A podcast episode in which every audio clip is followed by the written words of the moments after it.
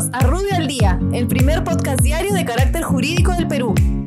Buenos días, soy Raúl Campana, abogado del estudio Rubio Leguía Norma. Estas son las normas relevantes de hoy, miércoles 18 de marzo del 2020.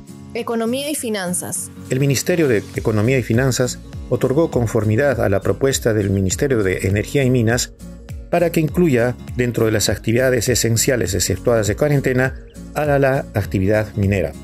En tal sentido, las actividades de explotación, beneficio, cierre de minas, construcción de proyectos mineros declarados de interés nacional, transporte de minerales por medios no convencionales, así como el transporte y almacenamiento de concentrados y productos transformados, se encuentran exceptuadas de tales disposiciones.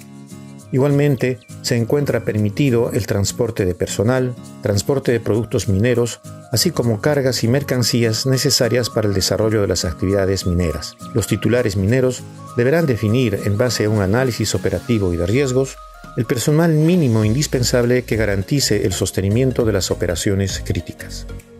Por otra parte, el Ministerio de Economía dispone suspender, a partir del 16 de marzo y por 15 días, el cómputo de plazos de procedimientos de selección convocados antes del 16 de marzo, excepto los que garanticen los servicios de salud relacionados con el coronavirus.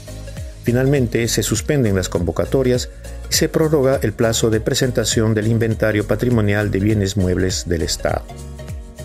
Congreso. El Congreso de la República establece que para completar el periodo parlamentario 2016-2021, desarrollará sus funciones en tres periodos ordinarios, del 17 de marzo al 26 de junio, del 6 de julio al 18 de diciembre del 2020 y del 1 de febrero al 16 de julio del 2021.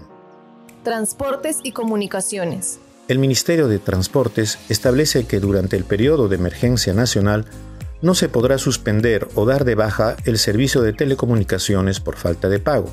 Igualmente prioriza el funcionamiento de las aplicaciones orientadas al teletrabajo, teleeducación y telesalud.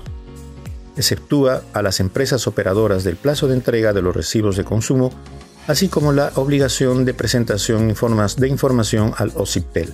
Poder Judicial. La Corte Superior de Justicia de Lima dispone la continuación de labores durante el periodo de emergencia nacional en el despacho de la Presidencia de la Corte, jefaturas administrativas, así como juzgados de paz letrado, juzgados de familia, constitucionales, contencioso administrativos y penales en el Distrito Judicial de Lima.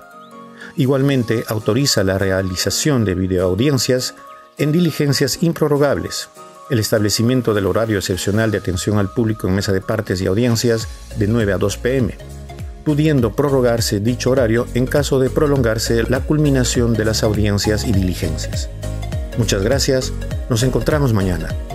Para mayor información, escríbenos a comunicaciones.rubio.pe. Rubio, moving forward.